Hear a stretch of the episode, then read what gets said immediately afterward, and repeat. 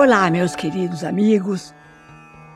Bem-vindo, bem-vinda a mais um episódio do podcast Praticando o Bem Viver. Eu sou Márcia De Luca e compartilho aqui semanalmente conhecimentos variados para inspirar você a trilhar os caminhos do bem viver. E aí? Vocês refletiram sobre os ensinamentos do mago Merlin até agora?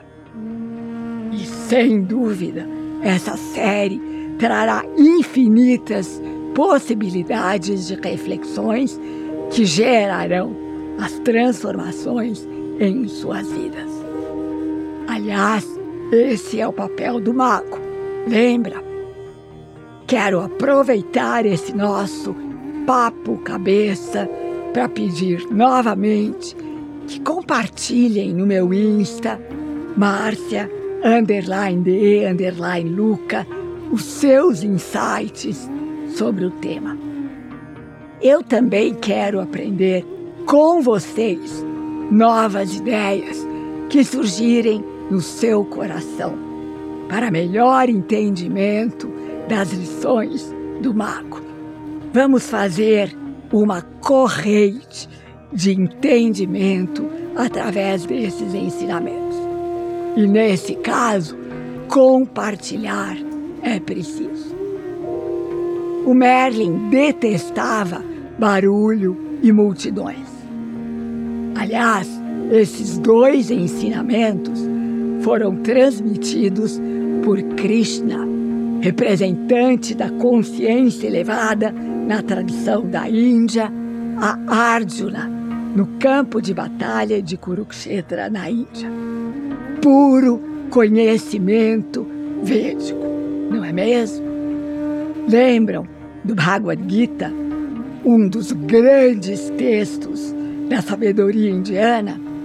Esses ensinamentos para a formação e fortalecimento do caráter são o amor, a solitude e a prática do silêncio.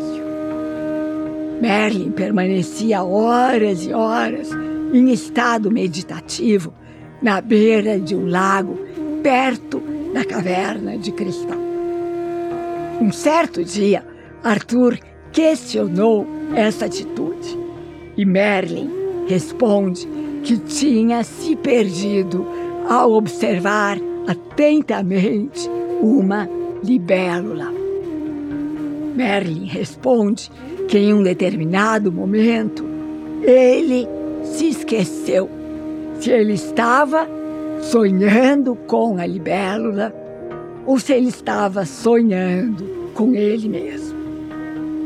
O mago que existe dentro de cada um de nós, dentro da caverna de cristal, do nosso coração, pode também ser chamado de testemunha, ou seja, o papel daquele que testemunha não deve interferir na mudança do mundo. Apenas olhar e entender. Essa testemunha jamais descansa. Ela está desperta até mesmo quando estamos sonhando ou dormindo sem sonhos. O mago enxerga através do seu olhar interior e sua sabedoria está sempre presente, até mesmo quando ele dorme, como já vimos. É o olho através desculpe, é o olho atrás dos olhos do corpo. Quando essa testemunha está totalmente presente e focada no momento, tudo, absolutamente tudo, é entendido e possível. A sabedoria do mago é pura sabedoria independe dos fatos externos. É a água da vida direto da sua fonte. O cenário vem e vai, mas aquele que observa, o observador, a testemunha, permanece sempre o mesmo. Antes de encontrarmos o mago dentro de nós, dependemos dos nossos sentidos e da nossa mente. Esse é um conhecimento aprendido. Esse conhecimento aprendido vai ser armazenado em nossa memória e catalogado de acordo com nossa percepção e com o que nos interessa. Portanto, percebam aqui, esse é um conhecimento seletivo. Ao contrário, o conhecimento do mago é inato. A mente do mago absorve o que vê sem distorções.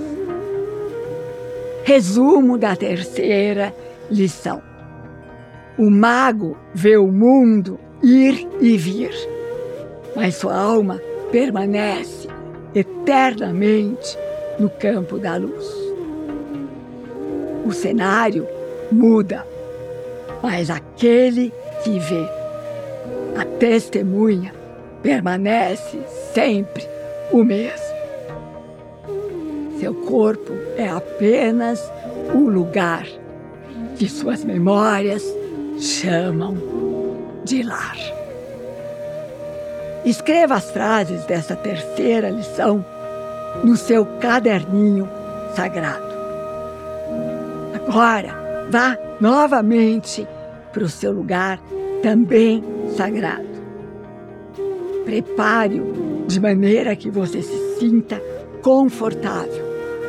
Acenda uma vela, coloque a aroma, coloque a aromaterapia de sua preferência. Sente-se confortavelmente e releia os dizeres desta lição. E agora, reflita sobre ela. Como sempre, sem julgamento, mas com curiosidade. E perceba as suas intuições. Perceba os seus insights.